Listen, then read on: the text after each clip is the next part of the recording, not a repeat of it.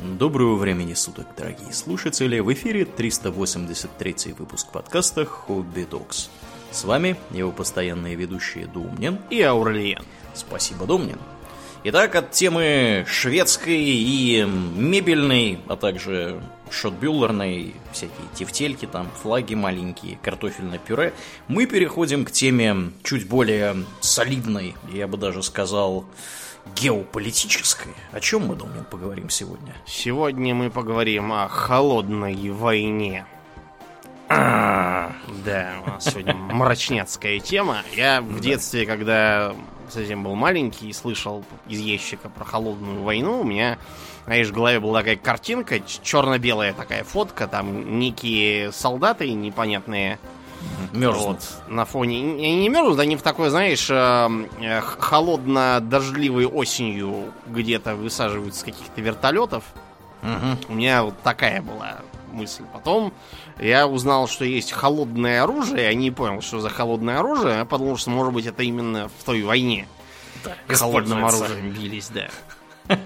На самом деле, холодная война это такое название для периода геополитического противостояния между США и примкнувшими и советским блоком, э, которая, в общем, заняла все послевоенное время, вплоть до распада СССР фактического. Почему она называется холодной войной? Это потому, что, собственно, войны никакой не было, в смысле большой между СССР и США. А, дело ограничивалось жестким противостоянием в экономическом, идеологическом разрезе, в пропагандистском, в э, перетягивании на свою сторону стран третьего мира, а также в достаточно большом ряде прокси-войн, где сверхдержавы решали вопросы руками всяких маленьких государств и всевозможных антиправительственных организаций. Угу. И также несколько кризисов, где дело чуть было не дошло до самой натуральной горячей войны, но, к счастью, не дошло.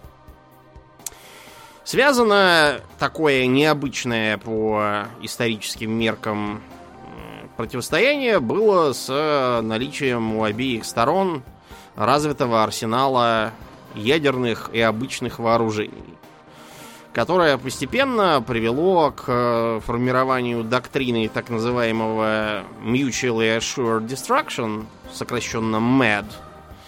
Очень такая аббревиатура говорящая. То есть взаимного гарантированного уничтожения э, которая делала настоящую войну между ними совершенно невозможной, бессмысленной невыгодной ни для одной из сторон. Тем не менее, такая угроза всегда была. Мало ли там, что эти психи за океаном э, могут придумать. Да, причем Думали. тут неважно, да. Неважно, да, с какой стороны океана, да, все, все друг друга, так сказать, по умолчанию считали за психов, от которых можно чего угодно ожидать. Да. Так что все всегда были на стороже. Это противостояние периодически испытывало свои пики, э, чередуемые с, с периодами ослабления по разным причинам, как экономическим, так и политическим. А, периодически это приводило к откровенно уродливым явлениям в обеих э, центрах силы и оставило очень серьезный след на лице планеты. Во многом мы до сих пор живем в мире определенном реалиями холодной войны, хотя сама она вроде как закончилась. Да, уже почти лет 30 назад причем. Да, да, ну, как бы многие вещи меняются очень медленно. Угу. Сам термин, как считается, придумал Джордж Орвелл, как и многие другие популярные клише, но вот это клише такое довольно справедливое. Реально а, он и придумал? Ну да, он написал статью в Трибьюн в 1945 году по следам американской ядерной атаки на Японию. Угу. Вот, где высказал предположение, что распространение атомного оружия, которое он считал неизбежным, не одни же американцы такие умные, приведет к изменению методов решения конфликтов и вынужденному переходу к всяким подковерным и прокси войнам локального уровня.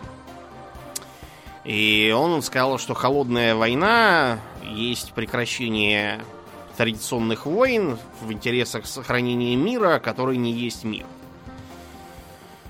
Э, началось все это уже в 45 году, можно сказать, потому что в 45-м Черчилль обратил внимание, что Красная Армия продвигается на территорию Германии, и крах немецкой военной машины, по-видимому, неизбежен.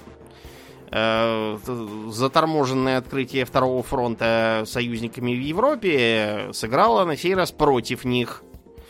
И тут Черчилль мог только кусать локти, что раньше не высадились. Поскольку теперь не было и речи о том, чтобы успеть взять Берлин самим, а русских оставить где были. Э, Черчилля волновал, например, польский вопрос, э, то есть э, у них там в Лондоне сидело иммигрантское польское правительство, состоявшее из коллег тех, которые все профукали в 39-м и разбежались, как тараканы, а теперь претендовали на воссоздание Польши в прежних границах. Понятное дело, на самом деле уже ни, и речи быть об этом не могло. В Польше уже явочным порядком образовывалась Польская Народная Республика, со сдвинутыми на запад границами, как восточными, так и западными. Э, шла вооруженная борьба между просоветской армией Людовой и про эмигрантской этой армией Краевой. Краеву все разогнали, перебили, пересажали. Так что польский вопрос решился не так, как тому того хотелось Черчиллю. Черчилль в горячах даже э, велел своим генштабистам разработать операцию «Немыслимая». Я то что же такое немыслимое. Предполагалось использовать э, немецких пленных, вооруженных их же трофейным оружием, для того, чтобы выкинуть Советы вон из Европы и возвращение их к э, линии Керзана в худшем случае, к довоенной границе, до 39 года имеется в виду, в лучшем случае. Но генералы ему сказали, что это план идиотский, вот, и, и так уже не вышло, вон они уже. Да, что кончится это, скорее всего, вовсе не возвращением красных за линию Керзана, а выдворением американцев и англичан вон из Европы да вот, через Ла-Манш. А, между прочим, кембриджская пятерка, наши шпионы, внедренные э, в Британию. Разведчики, думаю, разведчики. Да, хорошо, разведчики. Я просто пытаюсь придерживаться нейтральности, поэтому... Э, доложили обо всем этом Сталину, он, вероятно, очень смеялся. Поскольку э, в США умер э, от удара лояльно настроенный к Советскому Союзу Рузвельт, и вместо него президентом стал Труман, значительно более критически к нам настроенный, он с самого начала принялся нас пугать атомным оружием. Считается, что, по крайней мере, частично э, оправданием для бомбардировок Хиросима Нагасаки было не столько устрашение японцев, это можно было сделать и так.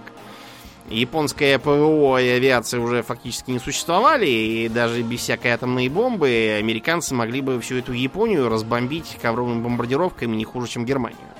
А то и лучше. Это было скорее для того, чтобы показать э, Сталину, вот, мол, чего у нас есть. Э, кроме того, э, в отношениях между союзниками и Советским Союзом в 1946 году появился еще один камень преткновения – Иран. Мы в ходе войны вместе с британцами и американцами Иран оккупировали. Вот так вот, представляете, да? Никого не спросили, не спросили Иран, хотя хотят они там, чтобы мы их оккупировали, а просто взяли и оккупировали. Потому Нехорошо. что было опасение, что они примкнут к нацистам, и получится еще один камень, так сказать, в Стоунхендже вокруг нас. Было решено, что лучше взять под контроль территорию Ирана и через Персидский залив снабжать таким образом нас по ленд-лизу. Британцы оккупировали юг, а мы, соответственно, через Азербайджан вошли севером. В 46-м э, Сталин решил, что раз уж вошли, так чего зря уходить-то. Наши попытались там устроить э, на территории иранского Азербайджана какую-то там народную республику, а также проспонсировать курдов, чтобы они свою республику там учинили, но из-за резкой реакции западных и самого Ирана пришлось все это сворачивать и уходить оттуда, оставив Иран в покое. Э, Черчилль, которого уже из, из премьер-министра в 45-м выгнали, он выборы проиграл, вместо него посадили и Борис Тетли. Э, поехал в США лечиться и, будучи как бы частным лицом, ну то есть не частным, он все равно оставался членом парламента, главой оппозиции, и потом он опять стал премьер-министром.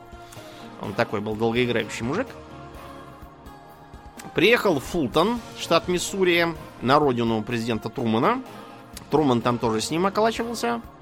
И произнес свою знаменитую речь о том, что железный занавес протянулся поперек континента. Коммунистические партии, которые были очень небольшими во всех восточных государствах Европы, дорвались до власти повсюду и получили неограниченный тоталитарный контроль. И что это не та Европа, за которую мы боролись, не то, что нужно для постоянного мира. Хвалил там англоязычный мир, всячески как бы призывая американцев помогать им.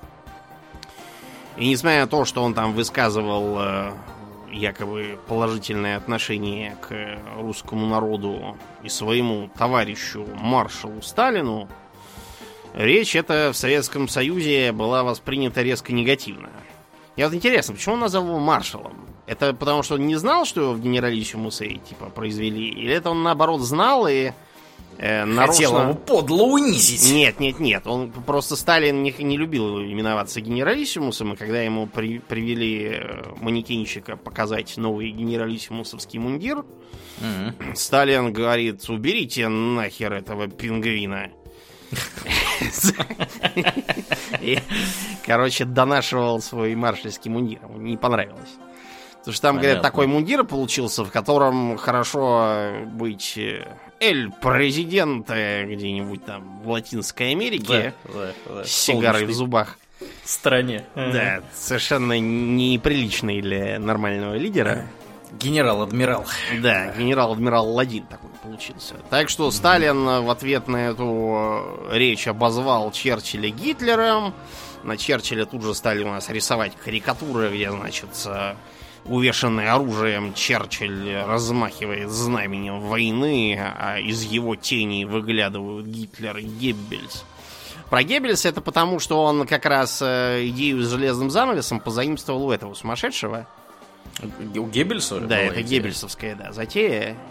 Черчилль, ага. да, это не сам придумал. Понятно. Справедливости ради, на Западе далеко не все исповедовали такой странный подход. Например, министр торговли США Уоллес, он говорил, что э, Европа, походу, показала свою полную некомпетентность, так что СССР там по праву может господствовать. Но эти голоса были быстро задавлены. Другой важной вехой стала так называемая длинная телеграмма посла США в Москве Кеннона. Ему прислали из центра запрос э, о том, э, так сказать, почему СССР не хочет вступать в МВФ.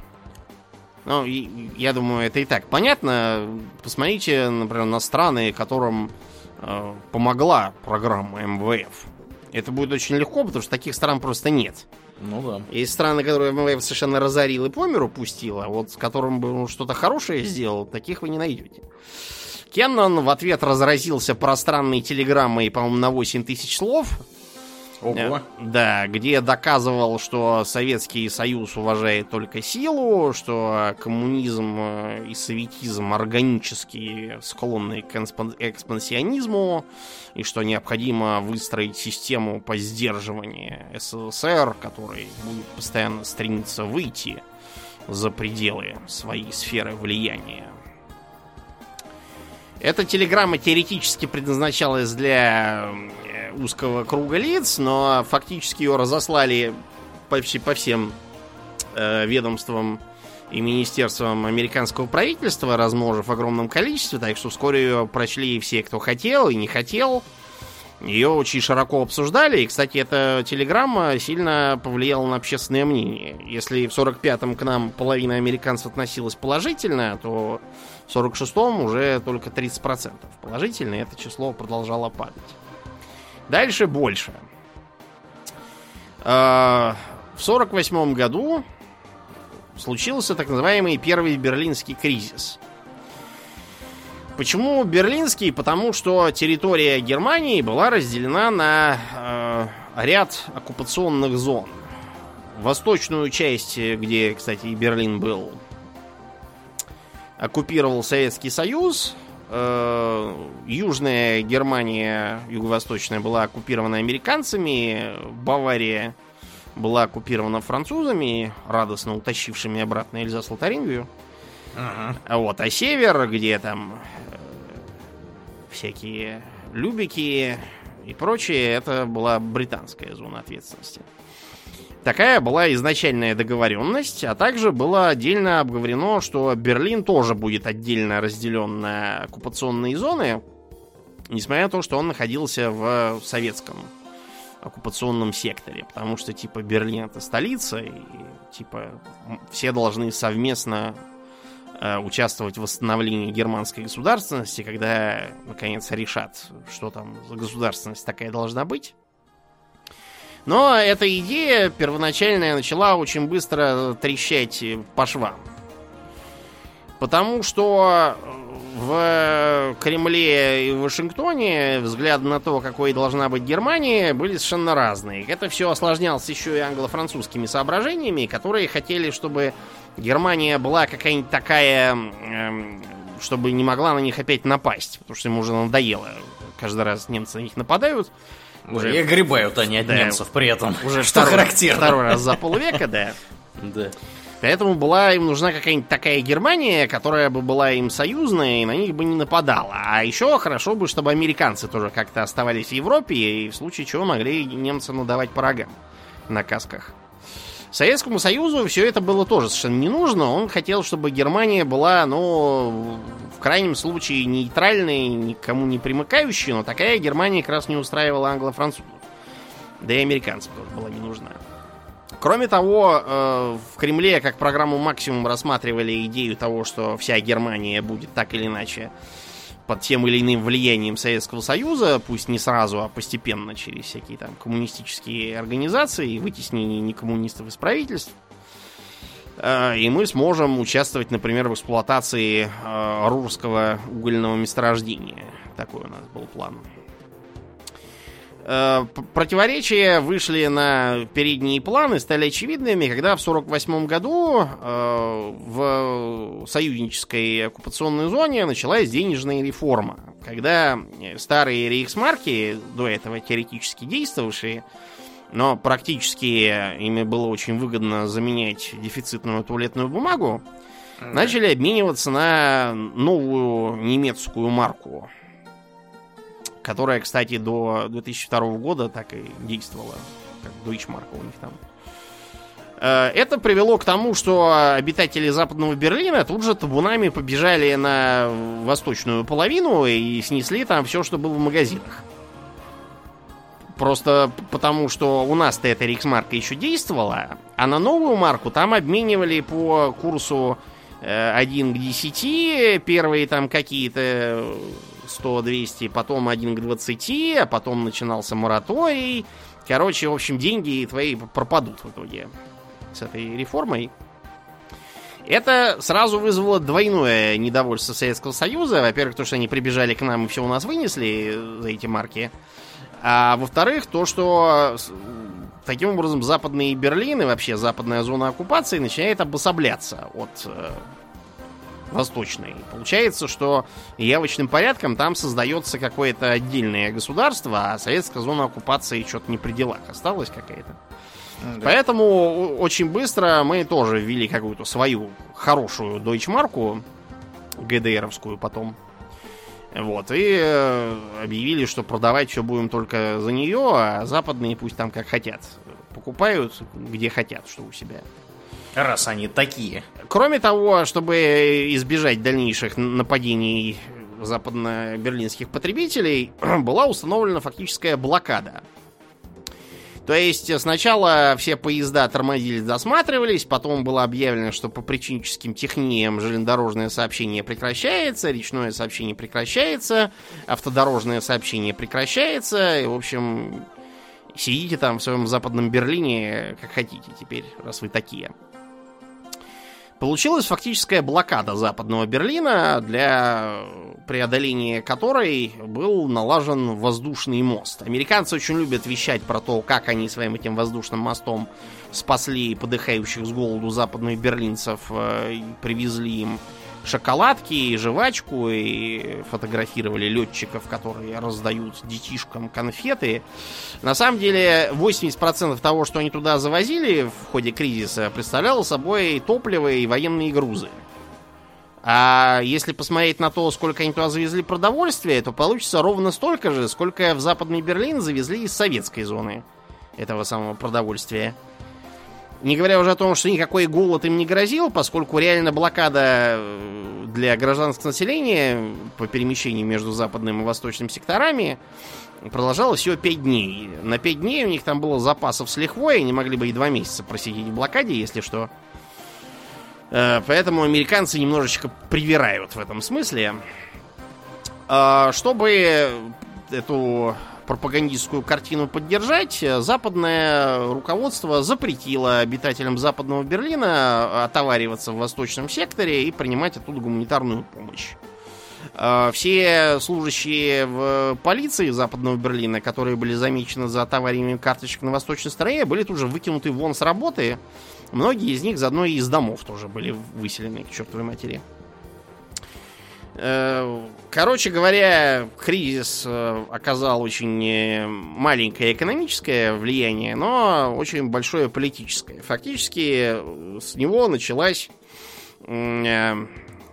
началось формирование ФРГ на западной части Германии, частью которой стал Западный Берлин. Не в виде столицы, столицей ФРГ был Бонн, вплоть до объединения. Вот. А, соответственно, в ответ на это в 49-м в том же году, когда ФРГ, мы объявили, что у нас будет Deutsche Demokratische Republik, то есть ГДР.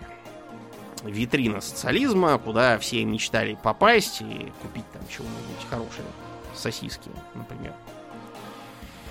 На этом кризис как бы завершился. Но э, не завершилась подковерная борьба.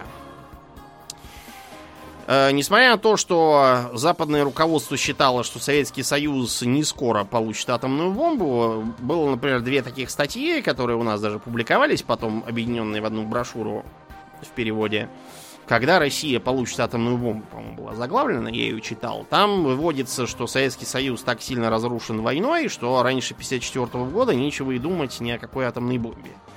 И даже в 1954-м это будут там 2-3 бомбы, то есть это не сравнится с э, американским арсеналом, где там уже десятки э, были, а сколько будет в 54 году, нельзя даже представить. Мы их, разумеется, опрокинули, потому что те, кто писал эту, эти работы, они не знали, что мы в Лос-Аламус уже внедрили своих людей, и некоторые научные сотрудники секретной атомной программы США, запершись в кабинете, пьют столичную водку, и закусывают икрой. Так что мы... Получают внеочередные награды. Да, и звания. Так что да, мы да. гораздо раньше, чем они рассчитывали, получили бомбу. И кроме того, мы быстрее них э, вышли на программу мирного атома. Мы в Обнинске открыли АЭС, первую в мире э, атомную электростанцию. Сейчас она закрыта, там музей.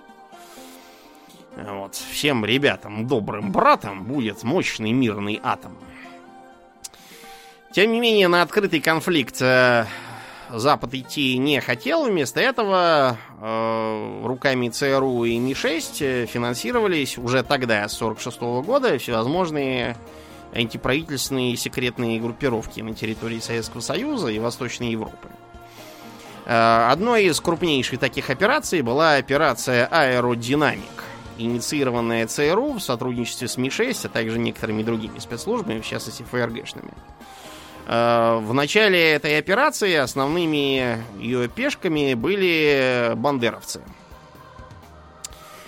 Э, опирались они на группу так называемого Лебедь Гриньоха. Э, Лебедь это был такой бандеровец у них СБшник, который начал оттирать, собственно, Бандеру от рычагов управления. Они с ними сильно поссорились, потому что как бы сведомость сведомостью, но денежки-то врозь от ЦРУ. Поэтому Лебедь нешуточно боялся Бандеру и старался от него держаться подальше, чтобы его не убили. А Гориньох это был какой-то греко-католический поп, тоже бандеровец, э, живший в Европе как координатор. Самого Лебедя они вывезли в США, зная, что бандеровцы не прочь его убить из зависти к деньгам. Э, Лебедь там почистил свои архивы, выкинув оттуда все, и геноцид, э, и Холокост, и прочие дела, и всем рассказывал США, какой он молодец, борец, э, революционер и демократ большой. Хотя в ЦРУшном досье про него написано, что это очевидный садист. ЦРУшники хорошо знали, кто он. Они потом два раза подавляли всякие расследования Конгресса и других органов США с вопросом, кто такой этот лебедь и что он у нас тут делает. А то оказалось бы, что у них тут сидят нацистские подельники на их же деньги. Они занимались тем, что организовали в Западной Европе ряд резидентур бандеровцев и, работая через э, достаточно большое количество попавших в американский плен э, бандеровцев и же с ними, засылали агентуры на территорию Польши и Советской Украины. Э, в 1949 году э, курировавший эту операцию Фрэнк Визнер э, сообщал, что украинская повстанческая армия действует во многих районах Украины, неуклонно продвигается на восток, выходит уже за пределы бывших польских территорий, способна выставить до 100 тысяч бойцов в случае войны Запада против СССР, набирает популярность среди украинского населения и сумела уже устранить более 35 тысяч советских служащих и членов Компартии. Э, к сожалению, для Фрэнка Визнера и ЦРУ э, все это было э, дезой, которую им скармливало Министерство госбезопасности – Потому что в реальности к 48-49 от бандеровского подполья осталось 3,5 сидящих в обоссанных э, схоронах э, боевиков, которые уже сами не знали, чего им делать, куда им деваться теперь. А то, что они там слушали по радио все эти донесения про 35 тысяч одних курьеров, э, это была так называемая радиоигра. Что такое радиоигра, знаешь, Аурлен? Ну, радиоигра это когда вы берете за жабры какого-нибудь э, шпиона, иностранного да? шпиона, да, и начинаете. Даете ему простой выбор, дружочек. Теперь ты работаешь на нас или с простреленной головой лежишь в канаве. Выбирай сам. Да. Вот. И дружочки обычно очень быстро начинают, э, так сказать, работать э, с органами государственной безопасности.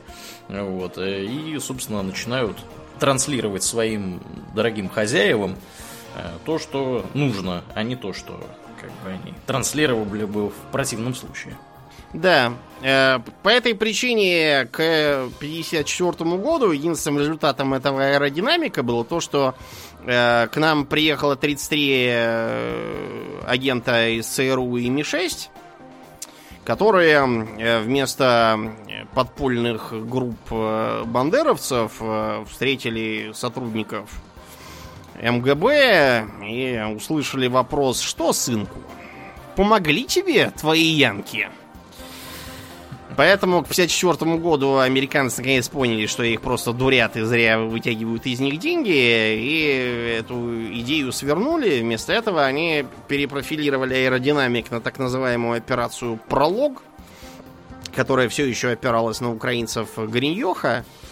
Uh, некоторое время они вплоть до 70-х пытались uh, работать, uh, забрасывая всякие листовки про то, что москалив на ножи и прочее, но поскольку это ничего не дало, к 70-м пролог переключился на работу с евреями-диссидентами и вел пропаганду уже среди них. Э, в 70-х же в около прологовой э, среде появился такой Збигнев Бжезинский. Мы про него еще сегодня немножечко поговорим. К началу 50-х э, по обеим сторонам океана развернулась внутренняя истерия по поиску врагов, шпионов, злодеев, пятой колонны и прочего такого. В Советском Союзе это выражалось в кампании по борьбе с космополитизмом и низкопоклонством перед Западом. Э, сегодня он играет джаз, а завтра родину продаст. Угу. Публиковались всевозможные статьи про то, как там тот или иной писатель-драматург не то в своей работе изобразил, что недостаточно хорош у него там русский народ, или слишком хорош не русский народ какой-нибудь. Э, попали под молотки некоторые, например, работы художественные про эпоху Петра Великого, где слишком многое уделялось пришествию иностранцев, облагодетельствовавших безграмотных русских. Угу. Поэтому, как там говорил Сталин, э, привыкли считать себя на положении вечных учеников. Эта традиция отсталая. Она идет от Петра. У Петра были хорошие мысли, но вскоре налезло слишком много немцев. Это был период преклонения перед немцами. Сначала немцы, потом французы, было преклонение перед иностранцами, засранцами. Иосиф Виссарионович как-то не очень политично выражался иногда. А вот, а, кроме того, э, осуждалась э, западная и типа подражающая западная популярная культура. Вот про джаз, про тот же самый Жданов написал статью про то, что среди интеллигенции распространены несерьезные и дикие попытки обменять сокровищницу отечественной музыкальной культуры на жалкие лохмотья буржуазного искусства. Честно говоря, глядя на современную отечественную музыкальную культуру, у меня такое ощущение, что Жданов был, в общем, не так уж и не прав. Э, кроме того, э, были всякие довольно смешные с современной точки зрения э, околонаучные поиски русских открывателей всего, что можно, изобретателей велосипеда, паровоза, самолета и, короче, в общем, Россия родина слонов. Угу. Всякие мелочи типа того, что французскую борьбу переименовали в классическую, швейцарскую в борьбу на поясах. Вот, в общем, какая-то странная, честно говоря, была политика. Но, да, такая вот была. И безродных космополитов тоже прижали. Вот, особенно под, под космополитов попали евреи. Некоторые даже насмерть. Э, в, в то же время, по другую сторону железного занавеса, активничал сенатор Джозеф Реймонд Маккарти. Э, вообще-то, эта кампания по борьбе с антиамериканской деятельностью началась еще до того, как Маккарти вышел на первые, так сказать, роли. Считается, что толчком стало то, что в 49 году Мао Цзэдун объявил о победе коммунизма в Китае и бегстве подлого Гаминьдана на остров Тайвань, где мы их непременно найдем и задушим. Вот. В Америке это все произвело эффект разрывшейся, раз, разорвавшейся бомбы и э, подкрепил так называемую доктрину Трумэна. Доктрина Трумана утверждала, если так кратко говорить, что коммунизм склонен к безудержной экспансии, и скоро, скоро во всех магазинах можно будет купить только водку, и нужно будет ходить, отовариваться по карточкам если ничего не сделать. Поэтому предполагалась э, политика, во-первых, сдерживания коммунизма, то есть недопущения его выхода из естественных границ, то есть из России. И также отбрасывание коммунизма, то есть выселение вон коммунистов из Восточной Европы, из Азии, где они весь Китай захавали, а теперь и Северную Корею обратно. Так вот, на фоне этой истерии выдвинулся Маккарти, э, который совершенно завладел дискурсом по борьбе с внедрившимися коммунистами э, и объявил в своей речи, что в Госдепартаменте США угнездилось 205 человек коммунистов. Причем главным коммунистом почему-то оказался госсекретарь, то есть министр иностранных дел наши деньги, Дин Кроме того, да, злым коммунистом почему-то оказался генерал Маршалл, это который автор плана Маршалла, то есть uh экономической помощи США, в обмен на выселение всех коммунистов из правительства. Американцы... Крав... Кровавый спрут запустил свои да, тентакли. Что даже Маршал уже каким-то образом оказался да. коммунист. Угу. А... Маршал, я думаю, очень сильно удивился, узнав да, об этом. что он внезапный коммунист какой-то сделался. Везде стали выискивать криптокоммунистов. Uh-huh. всевозможные художественные произведения. Вот я, например, видел э, плакат э, фильма под названием Red Alert. Нет, там было не про то, про что Red Alert, но да. примерно да, про это. И там, значит, был э, лозунг на этом плакате How well do you know thy neighbor? То есть, mm-hmm. типа, хорошо ли ты знаешь соседа своего? Это именно в таком вот э, э, а, а, высокопарно-архаичном языке. Псевдобиблейском. Ага. Да, появился такой, э, такой клише, как Reds under the beds, то есть красные под кроватями, что везде сидят и вредят. Ага. Э, сбившаяся вокруг Маккарти клика объявляла коммунизмом вообще все, что их не устраивало в этой жизни. Э, профсоюзники бастуют, коммунисты. Интеллигенция недовольна политикой правительства, это коммунисты эм, негры возражают против сегрегации, это потому что коммунисты. Женщины, недовольные ограничением своих прав, коммунисты. Короче, во всем виноваты коммунисты решительно. Да. Несмотря на то, что Трумэн э, даже при его взглядах считал, что это какой-то эребор, даже он боялся их, и фактически Маккарти э, сделал его, ну, не марионеткой, но близко к тому, по крайней мере, в смысле э, вот этих вот э, настроений. Э, перепуганный Конгресс принял закон о внутренней безопасности, даже несмотря на то, что Трумэн пытался его запретить. Настолько они э, поддались влиянию Маккарти, что своим большинством преодолели президентское вето. Этот закон образовывал управление по контролю над подрывной и антиамериканской деятельностью, которое тут же принялось вызывать на ковер всех подряд, э, подвергать унизительным многочасовым допросам, э, требовать клясться и божиться, что они не коммунисты, спрашивать, почему они в таком-то году сказали то-то и то-то, и что они имели в виду. Э, так что вот этот вот анекдот про то, что в советском, там, в Вашингтоне можно крикнуть э, «Труман, козел!» и вам ничего не будет. А в Москве тоже можно крикнуть «Труман, козел!» и вам тоже ничего не будет. На самом деле, крики Трумэн Козел в Вашингтоне бы закончились для вас беседой с агентами ФБР и попаданием в разные интересные списки, и после этого вы бы поехали в Аризону работать на уборке кукурузы, потому что больше вас бы никуда не взяли на работу. Ну, в общем, то, что называется словосочетанием Witch Hunt началось. Да, Witch Hunt э, разрастался, от госслужащих он э, перекинулся на деятелей культуры был опубликован доклад «Красные каналы», где оказалось, что 150 человек э, радио и телеведущих артистов и прочих товарищей тоже криптокоммунисты, и все они были призваны либо покаяться в своих грехах, либо писать заявление на увольнение. Класс. Да, Чарли Чаплин э, поехал в э, Британию на премьеру своего нового фильма, после чего узнал, что его паспорт аннулирован, и в США его больше не пускают. Потому что он тоже коммунист. Он тоже оказался коммунист. Угу.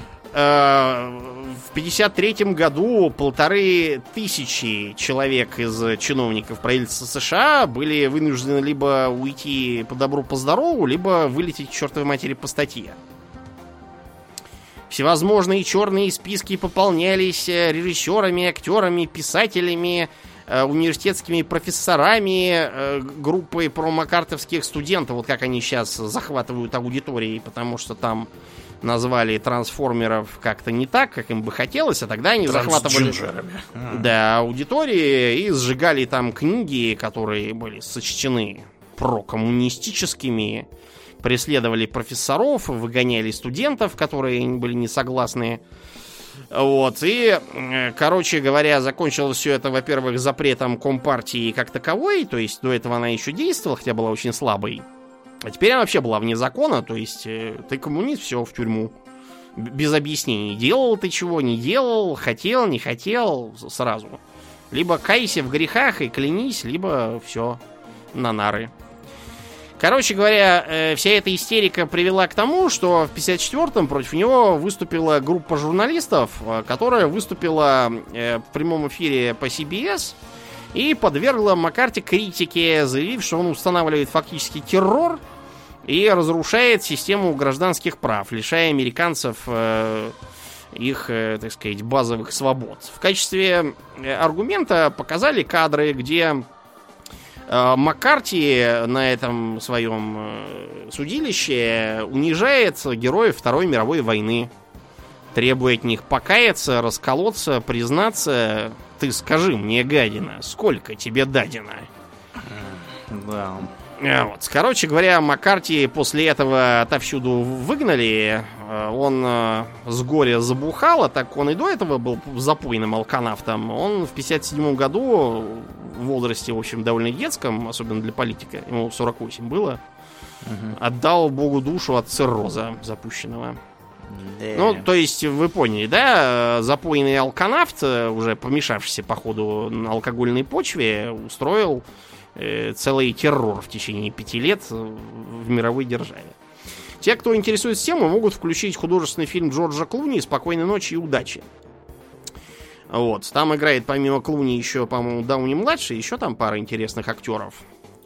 Вот. Особенно интересно получилось с актером, который играл Маккарти. Потому что, когда фильм вышел, Клуни многие критиковали, сказав, что актер переигрывает и представляет Маккарти абсолютно отбитым, отмороженным психом, который нуждается в лечении, а не в заседаниях в Конгрессе. Ага. После чего Клуни им сказал, а это и не актер. Дело в том, что фильм снят в черно-белом цвете, вот, и они туда просто внедрили реальные кадры с реальным Маккарти. Он Ох, так, такой был реально отбитый абсолютно совершенно. Да. А, тем временем разгорелся новый кризис, связанный с тем, что э, Египет, в котором э, после свержения короля Фарука свергнутый король горь, горько сказал, что скоро на планете останется всего четыре короля. Знаешь, кто? Кто? Э, бубновый, червонный, трифовый и пиковый. Карточный, короче. Так. Да. Короче говоря, э, значит, э, Египет решил в 55 году объявить, что Суэцкий канал теперь ихний. До этого он был британский, и Британия брала со всех денежки, а ему платила там какие-то копейки типа за аренду. А теперь он сказал, все, все свободны, отсюда идите. Это наложилось на общую а, напряженность в регионе, потому что, сами понимаете, Израиль образовался, недавно война отгремела, мир с ним не подписали. Бен Гурион как раз незадолго до этого проводил э, встречу с англичанами, французами и прочими и доказывал, что нужно, значит, провести полную переделку Ближнего Востока, что, значит, Иорданию надо разогнать, восток э, от реки Иордан отдать Ираку, а запад Израилю, от Ливана юг тоже отдать Израилю, а остальные части, типа, будет христианским Ливаном подконтрольным э, Израилю. В общем, очень хороший план. Ему сказали французы и британцы, замечательный план, но, к сожалению, немножечко того, несвоевременный. Бенгуриону пришлось ехать несолоно хлебавши. Тем не менее, сам по себе Суэцкий канал интересовал англичан и французов гораздо больше, чем планы Бенгуриона. Вот, и обстановка накалялась. Э, я уже сказал, что она в целом была очень накалена. Незадолго до этого произошел инцидент, связанный с так называемым делом Лавона, когда израильская разведка завербовала некоторое количество евреев в Египте, чтобы они провели теракты против английских и французских э, заведений и баз в стране. Ну, чтобы все спихнуть на египтян и вызвать агрессию англичан и французов против Египта. Э, план этот провалился, потому что один из террористов поперся с бомбой в кино, и она у него там взорвалась начался, началась облава, остальных перехватали. В, в Израиле началось тоже разбирательство. Оказалось, что премьер-министр об этом знать не знал. что его несказанно обрадовало. Он на все вопросы говорил, я тут ни при чем, а я тут ни при чем, вообще не понимаю, не знаю, что почем. Угу. Непосредственный куратор э, операции полковник Гибли говорил, а мной выполнялись указания министра обороны Лавона. Лавон, разумеется, отвечал, боже мой, Гибли, чтобы я так жил, как вы сейчас тут сидите и врете. Полный трэш. Короче говоря, э, э, было решено провести серию ударов против египетской армии силами э, британских, французских и израильских войск. Э, удары действительно начались. Э, Бен Гурион даже произнес громовую речь по, тому, по, по поводу того, что сейчас мы вернем Синай, где там Моисей получал скрижали и, так сказать, наше дело правое. К сожалению, для французов и британцев сразу после этого Хрущев открыто заявил, что если это не прекратится, то термоядерный удар будет нанесен как раз вот по их силам в регионе и будете вы тогда иметь. Так что пришлось сразу струсить и убираться. А он Зита. стучал при этом по трибуне? Туфлей, я так понял, что он туфлей вообще не стучал. То есть и тот э, кадр, где он стоит с туфлей на трибуне, это монтаж. Ага. Есть кадр, где он с туфлей на столе сидит в зале генассамблеи. Но это просто у него э, что-то с ботинками не то вышло, и, короче, ему то ли он его потерял, то ли забыл где-то. Ему его принесли на стол, положили. Mm-hmm. Факт тот, что без э, туфлей все удалось, э, в том числе благодаря позиции США, потому что США было не нужно усиление Британской империи, оно с ней, они с ней конкурировали тогда не хуже, чем с нами, так что без поддержки пришлось уходить. Кризис был предотвращен. Ну как? Посереди дела предотвращен, э, Суэцкий канал остался за Египтом. Э, в 60-м году на планете наблюдалось снижение напряженности, связанное с тем, что в 59-м э, Хрущев ездил в США, где против него было применено секретное оружие в виде кукурузных полей, от вида которого дорогой Никита Сергеевич совершенно одурел. И по, возвращении принялся у нас ее тут везде внедрять. Да. До полного иступления. Черт бы побрал этих фермеров. Зачем они ему вообще ее показывали? Между прочим, фильм э, «Добро пожаловать» или «Посторонним вход воспрещен», помните? Там как раз кукуруза «Царица полей» педалировалась, и в виде товарища Дынина высмеивался Хрущев. Что странно, фильм вышел еще при Хрущеве, он, видимо, не понял, что это про него. И все в общем, было ничего. Там были всякие мелкие проблемы, типа того, что в 59-м э, сработала система Нора у американцев, что якобы мы запускаем по ним ракеты, но поскольку Хрущев-то находился у них, американцы здраво рассудили, что это какой-то глюк, и вряд ли Хрущев будет вызывать, так сказать, огонь на себя. Да. И правильно сделал. Оказалось, от Луны там что-то отразилось, и получился глюк. Так вот, ну, все... такое было несколько раз, на самом да, деле. Много да, много раз было. И с нашей стороны тоже было. Да, У нас там да. один полковник тоже получил такой сигнал но под свою ответственность решил, что это какая-то ерунда. Слишком мало ракет залетает. Если бы американцы хотели нас уничтожить, так они бы все запустили, а не эти три с половиной. Ну так вот. И все бы хорошо, но в 60-м году на первомайский праздник мы получили подарочек. В виде самолета-разведчика У-2, пилотировавшегося американцем Пауэрсом. Э, он летел на высоте, недоступной для перехватчиков, но был сбит нашими новыми ракетами Земля-воздух. После чего Пауэрс был схвачен э, и э, обвинен в шпионаже и посажен на 10 лет во Владимирский Централ. Ветер северный.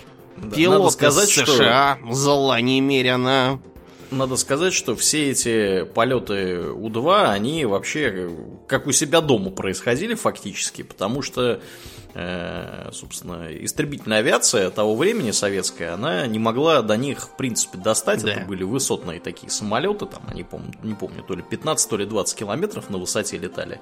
И они то там вдоль границы пролетят, что-нибудь сфотографируют. Потом они уже настолько оборзели, что стали просто вот летать, короче, через всю территорию Советского Свердловск, Союза. Архангельск. Да, да, да. Вот все вот это вот фотографировать. Вот. Пока спутники у них не появились. Да. Короче говоря, сбили мы Пауэрса и обменяли его через полтора года после этого инцидента на нашего Рудольфа Абеля, которого повязали в США, его сдал. Туда заслали ему связного, кодовое название ВИК. Вик отказался морально нестойким, мы ему велели возвращаться обратно, но он соблазнился жвачкой и джинсами, и вместо этого остался, а в качестве, так сказать, бонуса сдал им Абеля. Так что мы обменяли э, Абеля на этого Пауэрса, еще на какого-то студента из э, Германии, которому повязали тоже по обвинению в шпионаже. Про это американцы сняли брехливый фильм «Мост шпионов», где этого Пауэрса в какой-то э, коморке с лужей на полу допрашивают и чуть ли там не зверски пытают. На самом деле Паурсу гораздо солонее пришлось не в Владимирском централе, а дома, потому что когда его туда привезли, оказалось, что его там все обвиняют в трусости и малодушии. У него была отравлена игла с собой, чтобы живьем не даваться. Он дался живьем. Его даже отдали под какое-то следствие, но следствие, к счастью, для него ничего не показало. Такого, Ну да, так что- следствие, я прям представляю себе, вы должны были покончить с собой. В этом, видимо, состояла вся суть следствия. Не могли вы честь офицерскую заморать. Да уж. Циркачи. Да, все это э, осложнилось еще и тем, что в 61 году э, произошел так называемый второй берлинский кризис. Э, связано это было с затем, затянувшимся германским вопросом.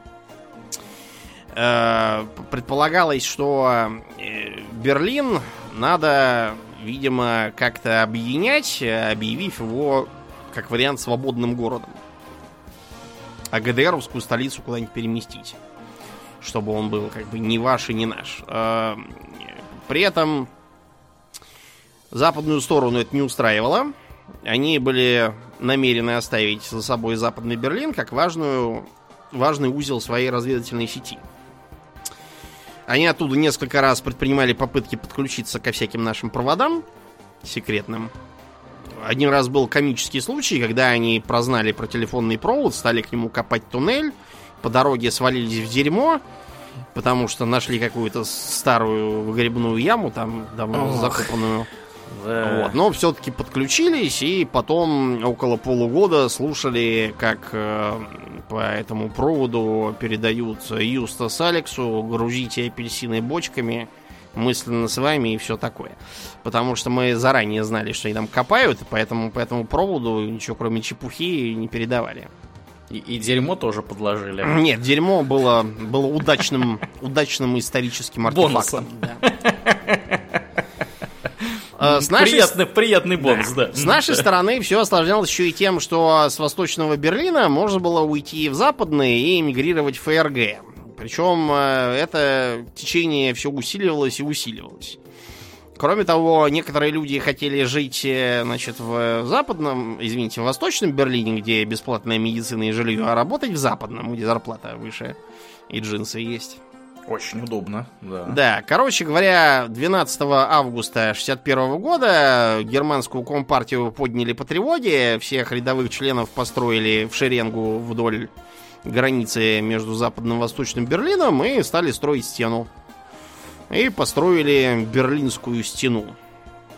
Надо сказать, что она произвела неизгладимое впечатление на психику э, западных граждан, потому что тут же незамедлительно творческая молодежь и не очень э, разразилась э, огромным количеством разного рода песен, фильмов, стихов, ну вот о том, как там, значит, э, пафосно, так сказать, превозмогая, все оказались разделены. Ну, на самом деле, надо сказать, что там действительно э, в некоторых случаях э, в общем-то, оказались разделены в том числе и семьи. Да, да. Вот. То есть это, в принципе, такая была достаточно жесткая, суровая мера. Да. Вот. Мгм. Последствия, конечно, были часто весьма драматическими. Да, да. Значит, в ответ на строительство стены э, 26 октября с западной стороны к КПП Чарли справа приехали на джипах какие-то военные, непонятные еще в штатском товарищи.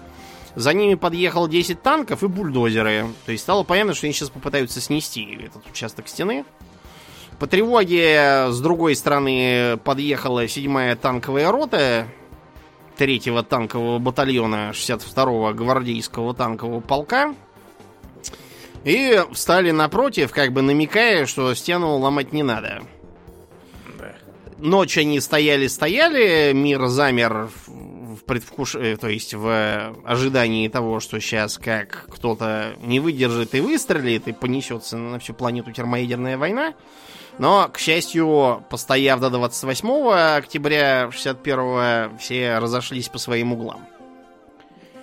Считается, что немалую роль в разрешении конфликта сыграла позиция Франции, которая к 60-м годам, там Деголь уже руководил, Деголю не нравился американский диктат, что, кстати, в итоге привело в 66-м к тому, что французы вообще вышли из НАТО. И Деголь объявил оборону по всем азимутам, что теперь мы будем со всех сторон обороняться. Да. Интересно, Ну, надо- что Да, внимание, спойлеры, Франция вернулась потом в НАТО благополучно. блудные сыны. Да, да, через некоторое время. Интересно, что единственными, кто из натовцев не поддержал, извините, не осудил э, Францию, была Испания. Дело в том, что незадолго до этого в Испании случилась авария американского стратегического бомбардировщика и были потеряны термоядерные бомбы у, у берегов. Э, произошел страшный, в общем, тарарам. Э, Срочно туда, на пляж, где бомбы утонули, приехало два высокопоставленных чиновника из испанского правительства и демонстративно искупались. Правда, очень недолго и очень нервно. Э, А что- потом, потом их люди в, костюмах химзащиты, видимо, поливали. Ну, не знаю, поливали или нет, факт то, что они вроде как выжили. В общем, Испания очень обиделась на американцев, поэтому отказалась осуждать французов. Но это все мелочи, а а, продолжилась э, эскалация напряженности в 62 году. Кубинским ракетным кризисом. Сама по себе Куба была, в общем, известным камнем преткновения, потому что э, Кастро, свергнувший Батисту, сначала продолжал ориентироваться на США и запрашивал э, у них всякие плюшки, ездил даже к ним туда, в Вашингтон, и просил о встрече с Эйзенхауэром, но Эйзенхауэр сказал, что со всякими или президента ему некогда встречаться. Так что Кастро обиделся, все у них там национализировал, отобрал, и в ответ на это американцы отказались покупать у них сахар. Сахар у них стали покупать мы. Зачем? Это вопрос отдельный. У нас своего свекольного сахара выше крыши. Но чего не сделаешь для друзей. Но главным было, конечно, не это, а то, что в 60-м году э, Хрущев, э, отдыхающий в Крыму, обратил внимание, что недалеко э, совсем от него находится американская ракетная база в Измире, в турецком. Да. И могут его оттуда застрелить. Ну, на самом деле, даже и в Москве его могли достать из Измира. И он поэтому выдвинул РАЦ предложение тоже какую-нибудь гадость сделать американцам, поставив ракеты поближе к ним. Э, Это означало на Кубе у нас. Других не было подходящих стран. Ближе не оказалось, да? Да, мест. ближе к США, да, не оказалось мест. Они уж, уж очень они удобно для себя размещены. Так что началась операция «Анадырь». Специально так назвали, чтобы морозный чукотский Анадырь никто не ассоциировал с теплой знойной Кубой. Для того, чтобы еще больше создать, э, так сказать, э, впечатление э, Анадыря, всем, всему личному составу выдали э, шубы, лыжи, и там чуть ли не снегоходы. Да. И повезли ракеты на Кубу. Американцы, правда, все равно прознали про это из-за своих, опять же, замечательных разведчиков У-2, которые засняли кадры того, как у нас там топливные баки, корпуса ракет 12 и так далее. Кеннеди срочно создал, созвал совещание э, и стал выслушивать предложение на мозговом штурме. Предложение номер один. Провести вторжение на Кубу и все там распатронить. Это было отметено как неконструктивное. Предложение номер два. Э, нанести авиаудары, уничтожив, собственно, ракеты. Это тоже было сочтено за слишком уж провокационную эм, провокационный шаг, который мог привести к, к перерастанию войны в ядерную. Поэтому Кеннеди решил ограничиться морской блокадой. Сложность была вот в чем. Технически размещение ракет на Кубе не является незаконным или нарушающим какие-либо договоры. Где хотим, там мы размещаем ракеты. Хотим на Кубе, если они не возражают, какие их нам могут быть вопросы. Вот. Но американцам и сама-то Куба была поперек горла, тут еще и с ракетами, поэтому блокада казалась очень хорошим вариантом. Но вообще-то установление блокады является актом агрессии по международному праву, угу. если что. Так что американцы ее называли карантином каким-то. Что такое карантин, международное право не знает в этом смысле. Но вот так как-то они назвали. Посадили Кубу в карантин. Да, да, посадили Кубу в карантин. А, Хрущев разразился в ответ на это речью о том, что карантин есть акт агрессии, толкающий человечество в пучину мировой ракетно-ядерной войны и обвинил ВМС США в пиратстве. В общем, весело было, я да. смотрю у них там. Э, на заседании Совета Безопасности американский представитель Стивенсон насел на советского Зорина. Причем Зорин как бы вообще не знать не знал ни про какую операцию Анадырь, ему не сообщали, и именно для того, чтобы он ничего лишнего не мог сказать. Вот, и поэтому Зорин в ответ на требование сказать э, Признаете ли вы, что подло э, разместили ракеты на Кубе? Ответил, я не нахожусь на скамье подсудимых в Америке, и поэтому не буду отвечать на вопросы, задаваемые в прокурорском томе. Вот. Короче, ни к чему хорошему на Генассамблее прийти не удалось.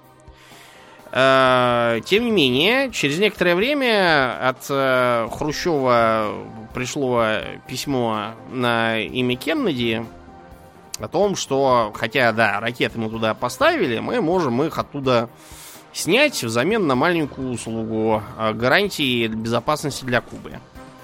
Что США не будут ни сами вторгаться, ни поддерживать всякие там антиправительственные группы, типа вот вторжения в заливе Качинос, неудачного, да. Э, письмо было настолько неожиданно миролюбивым, что в Вашингтоне даже подумали, что, может быть, его не Хрущев написал, может быть, Хрущева там уже ночью подняли с постели, исключили из партии, сняли со всех постов и отправили в Магадан а самого в Анадырь куда-нибудь рыбу ловить.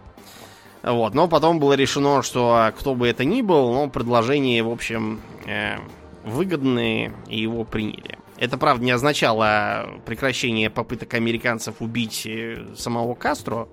Они же не обещали Кастро не убивать, они обещали не вторгаться на Кубу. Это совершенно Это, другое дело. Да, разные вещи. Угу. Да. В общем, кризис э, постепенно сгас, э, хотя это был, наверное, один из самых опасных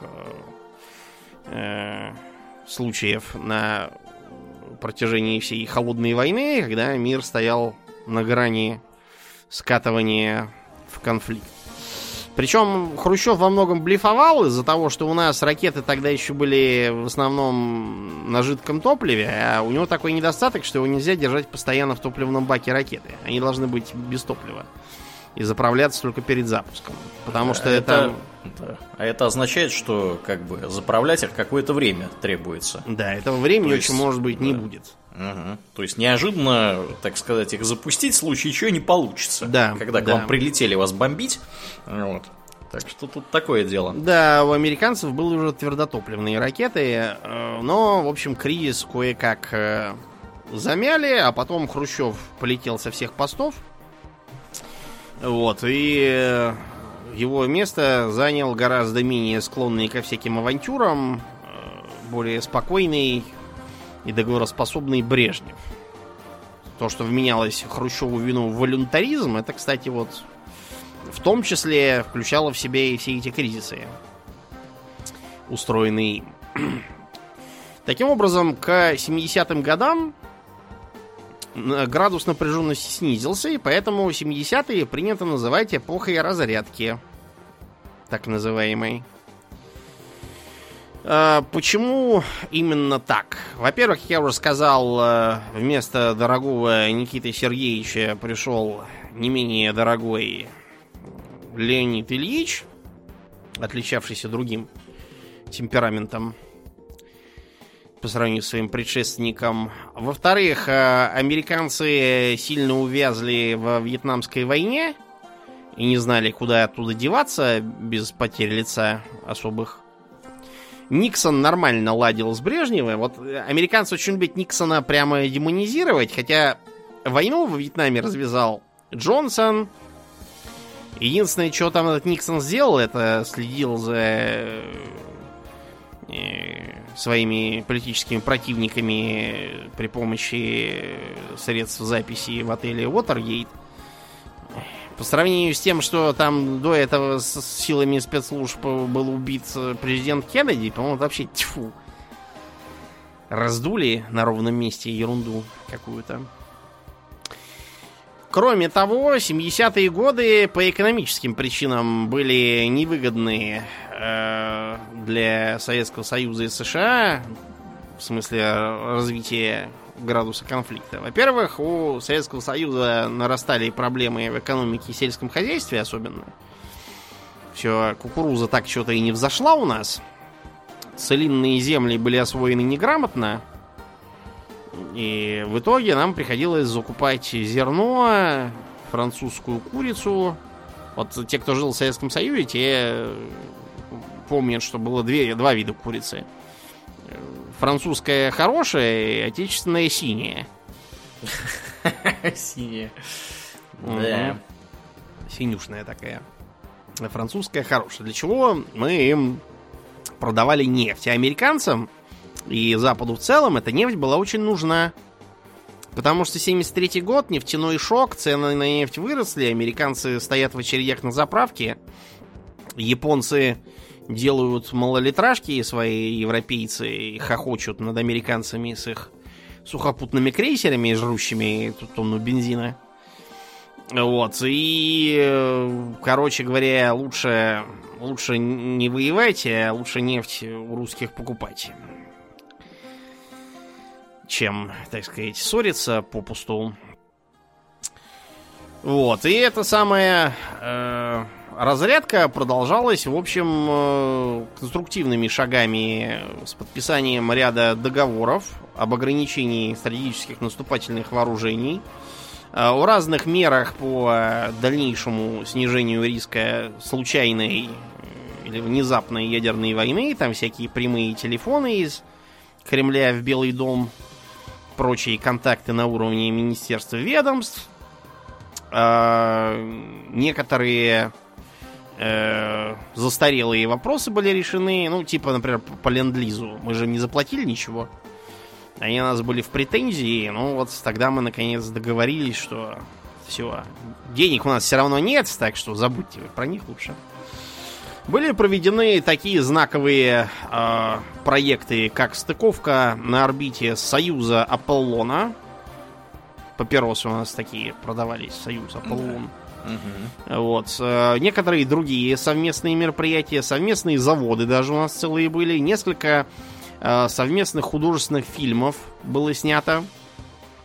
Вот. В одном из, кстати, совместных фильмов начинал такой актер знаковый сейчас, как Кристиан Бейл. О, Да. Он снялся у нас э, в фильме «Мио, мой Мио». Я уж не помню, кого он там играл, я его маленького все равно не узнаю. Да, между прочим, это Астрид Лингрен. Ну да, по-моему, да, да. Шведская, шведская книжка, детская. Да, mm-hmm. да. А кроме того, нам э, в Советский Союз завезли пепси-колу. А мы им в обмен на пепси-колу водку столичная. Э, дело просто в том, что мы... Э, они хотели, чтобы мы им платили валютой за эту пепси-колу. Мы на, на отрез отказались. Сказали, что мы будем менять на водку. У нас такая народная традиция. Менять на водку. Класс. Юм-Юма, кстати, Кристиан Бейл играл. Я проверил только что. А, ну да. вот, вот, mm-hmm. да. Вот, и у нас даже был какой-то совместный животноводческий комплекс на Кубани открыт с американской техникой. И прямо, прямо страшное дело. Все, все прямо были преисполнены радужных ожиданий, всякие там фестивали проводили и так далее. Но ну, а все хорошее кончается, потому что в 79 году началась война в Афганистане. Ястребы в США завопили, что это подлое нарушение суверенитета и экспансия коммунизма. Збигнев Бжезинский, потирая лапы, заявил, что, значит, э, это будет советский Вьетнам. И я помню, как потом Бжезинский в своих работах писал, что, ну, Зато разрушили Советский Союз, а взамен получили Талибан. Оно того стоило. Давайте спросим, э, э, стоило ли оно того у Всемирного торгового центра. Ах да, мы же не можем это сделать, потому что его нет. Его взорвали талибы. Да уж. Вообще, надо, человек. Да, надо вам сказать, что Бжезинский это такой э, уникальный у нас в стране считается персонаж. Его прям рисуют как какого-то мега-мыслителя, превосходящего самого Киссинджера, который чего-то там все предсказал, насчитал, э, большие шахматные доски свои насочинял, предрек то и все. Э, обычно это пишут персонажи, которые его не читали. Я, например, когда учился в университете, изучал его работы как раз. Не в рамках курса политологии, а самостоятельно. Ну, то есть в рамках тоже. То есть мне надо было всякие доклады читать. Вот я почитывал там всякое, что он писал. Не mm только его. Там э, Тойнби тоже читал.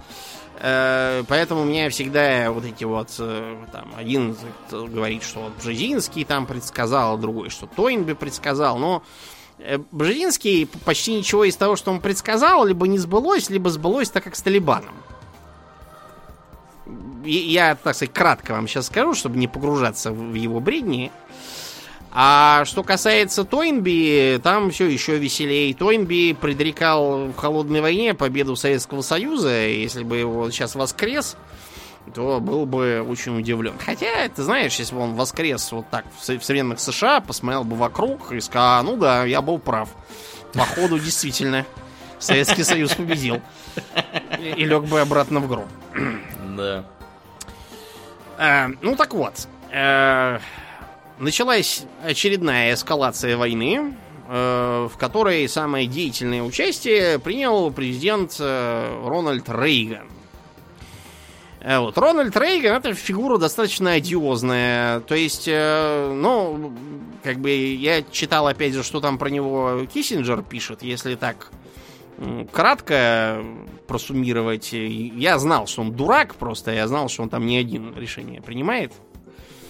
Такой смысл его высказываний был о э, Рейгане. Рейган это артист театра и кино, игравший в вестернах и немножко заигравшийся.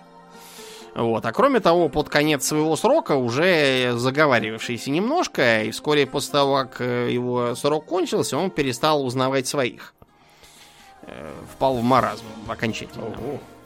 Да, но по его поведению и высказываниям в ходе президентства там тоже видно, что он постепенно съезжал куда-то с катушек, э, немножко напоминая в этом смысле академика Марра у нас такой был лингвист, который, то есть он был хороший лингвист, потом он начал в маразм впадать, очевидно.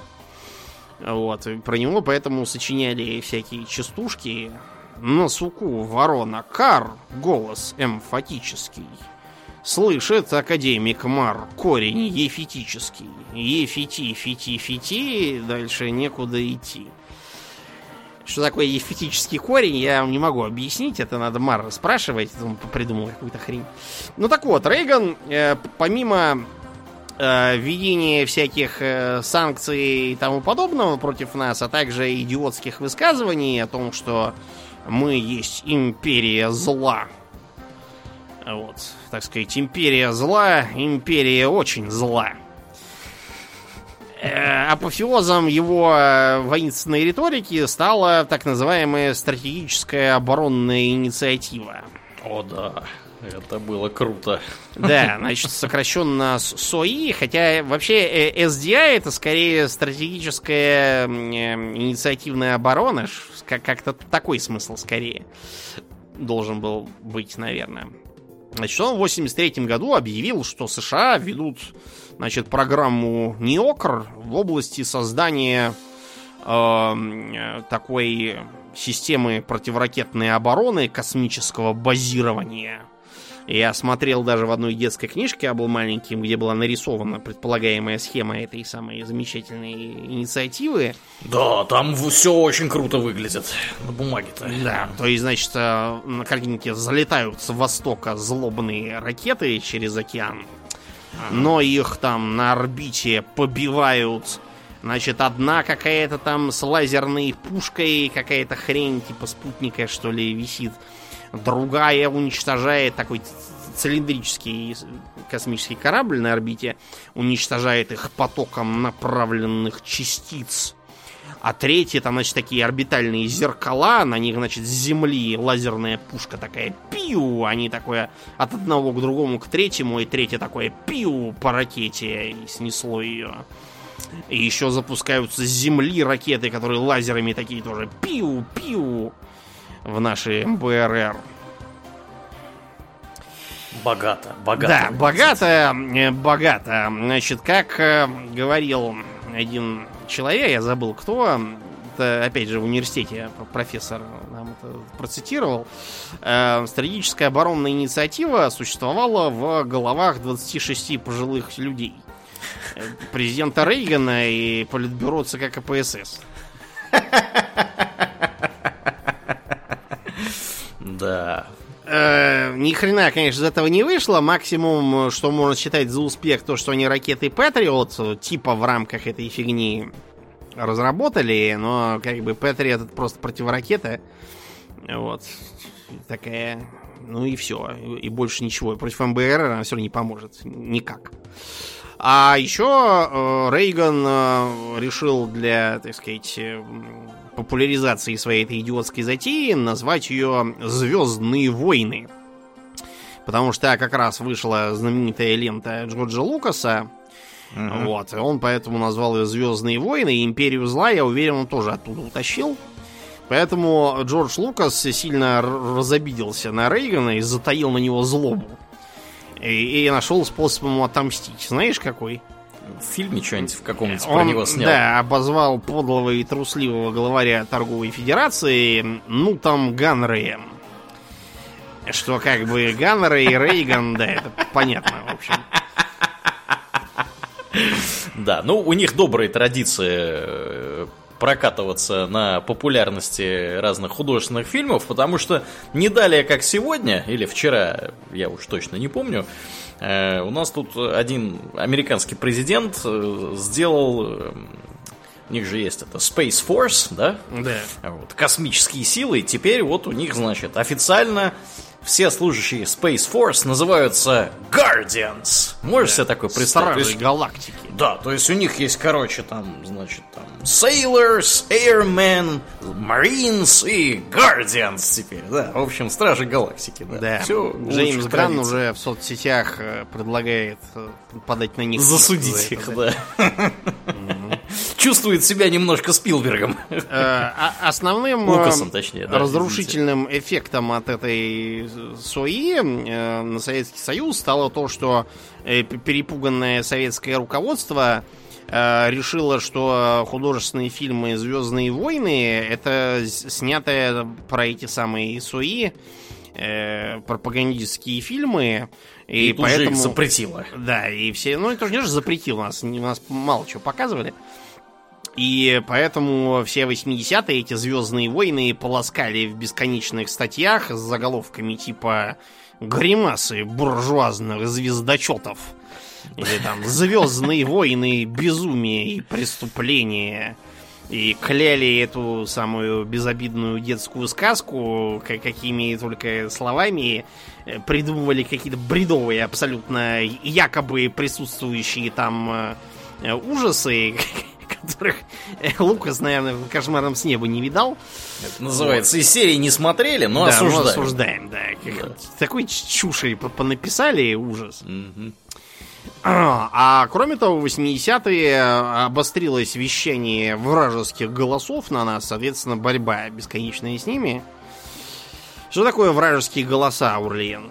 Радио Свобода какая-нибудь? Да, значит, есть обычай на Руси ночью слушать BBC. BBC. Да, то есть э, коротковолновые радиопередачи, которые вещались на Советский Союз и рассказывали про то, как там на Западе все хорошо.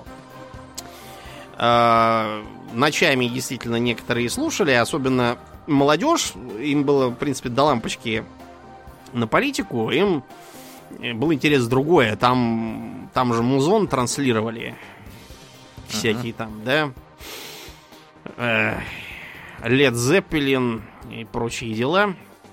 Можно было слушать, приобщаться, а некоторые, кто был крутой, даже записывали их на кассетники. Ого! Да, это прямо, это и прямо вы сразу сделались таким крутым, прям первым парнем на районе вообще. Э, ужасно было круто. Да, девчонки хотели с вами тусовать. Да, да. то есть, да, сейчас это воспринимается как полный маразм. Э, мой отец, например, утверждает, что якобы, значит, в э, ночь на Пасху глушить переставали. Да. Чтобы вместо того, чтобы на крестный ход идти, люди сидели и слушали. А, -а, -а умно. Было сочтено, что менее вредно будет, если они будут слушать вражеские голоса один раз в год, чем если они пойдут на крестный ход. Вместо этого. А, кроме того, ты знаешь, что у этих вражеских голосов было такое табу внутреннее? Им Какое было запрещено же? Э, призывать к э, бегству из э, коммунистических стран на Запад и рассказывать про то, как кто бежал. То есть, если они, например, интервью с каким-то очередным невозвращенцем давали, то ему говорили, чтобы он не упоминал, как он убежал. Если он такое что-то брякал, это вырезали. Как думаешь, почему? Ну, чтобы другие могли также убежать при случае, я так понимаю. Наоборот, было запрещено говорить, как, как убежать и что надо убежать. Нет, я, име, я имею в виду, что если бы кому-то а, пришло ну в голову да, да, бежать, да. можно было бы воспользоваться тем же самым способом, потому что он не засветился. Не, дело еще лучше. Наоборот, чтобы никто не побежал, потому что они побегут, скажут, здрасте, я Иван Сидоров, да. э, тракторист-механизатор, давайте мне, значит, джинсы, жвачку, билет на Элвиса Пресли. Где тут ваша демократия? Да, давайте. и корми и пои их потом. Нахрен они там нужны? Тоже, ну тоже верно, да, логично. так что, нет, вы сидите там уж. Да, пожалуйста. Вы, пожалуйста, как-нибудь сами. Да, как-нибудь сами. Ну и, наконец, а, к второй половине 80-х а, в Советском Союзе началось новое политическое мышление. Угу. Вот, и советская сторона начала все, что можно сдавать, выводить, закрывать, разрушать, выпускать. И холодная война постепенно сошла на нет за полнейшим устранением из нее а, одной из противоборствующих сторон. Так что американцы даже э, учредили какую-то бумажку всем, кто служил в войсках во время Холодной войны, а в начале этого века Хиллари Клинтон э, педалировала даже создание какой-то там медали за победу в Холодной войне. Но э, поскольку э, давать такую медаль пришлось бы чуть ли не вообще половине страны, просто за то, что они где-то числились и служили, в 89 году э, Конгресс эту идею не то что совсем похерил, он просто сделал эту медаль такой как бы неофициальной и признаваемой только на уровне штатов. То есть, например, в штате Техас среди нацгвардии, которая подчиняется губеру местному, Угу. Такие медали можно носить. В смысле, при исполнении. Э, все остальные могут такую медаль себе лично приобрести, но носить они ее могут только если к девкам пойдут красоваться. На службу надевать это нельзя. На этом холодная война завершилась и оставила нам многочисленные следы, шрамы, э, кое-какие недобитые последствия, типа того, что американцы до сих пор празднуют какую-то неделю порабощенных народов, придуманную ими самими. Вот, и ведут себя так, словно они там кого-то победили. Да. Но... Я, я с американцами время от времени общаюсь, реально они так себя и ведут, да. Но э, я бы им лучше рекомендовал не холодную войну упоминать, а немножко другую, которая примерно 170 лет назад началась, которая гораздо ближе к ним. ну так вот, да, значит, э, к добру или к худу эта эпоха подошла к концу. Э, я не думаю, что во времена холодной войны было так уж интересно жить. Вот, и, э, в принципе, давайте лучше радоваться, что мы живем в совсем другом многополярном мире, где можно ездить куда хочешь, где можно слушать какие угодно голоса, вражеские, дружеские. Правда, Роскомнадзор может там забанить в интернете, конечно, но это другая совсем история. Сейчас мир объективно приятнее, открытие и как-то как-то безопаснее относительно. И на этой оптимистической ноте будем заканчивать. Да, будем закругляться. Как обычно, мы благодарим наших подписчиков у Дона Патреона, которые помогают этому подкасту функционировать и выпускать выпуски, в том числе для вас, дорогие друзья, совершенно бесплатно, то есть даром. Э, на этой неделе мы особенно благодарны Аделю Сачкову, Алексу Лепкала, Атлантию, Дараксу Фортуна, Даше Альберту, Лене Николаю, Нобу, Ростиславу Алиферовичу, Ежу, Артему Гоголеву, Борису из Санкт-Петербурга и Жупилу империализма. Спасибо вам, друзья, за вашу посильную помощь. Также мы Напоминаем, что если вы слушаете нас где-то, где можно проставить определенное количество звездочек подкасту, не поленитесь, найдите минутку, сделайте это. Это здорово помогает подкасту оказаться в подкаст-приемниках у новых слушателей, ну и, соответственно, помогает нам продолжать делать то, что мы делаем для вас, дорогие друзья. Поэтому минутку вполне себе на это можно и выделить, мы считаем. Также приходите к нам в ВКонтакте, у нас есть канал на Ютубе, э, Твиттер, Инстаграм, там тоже разное интересное происходит.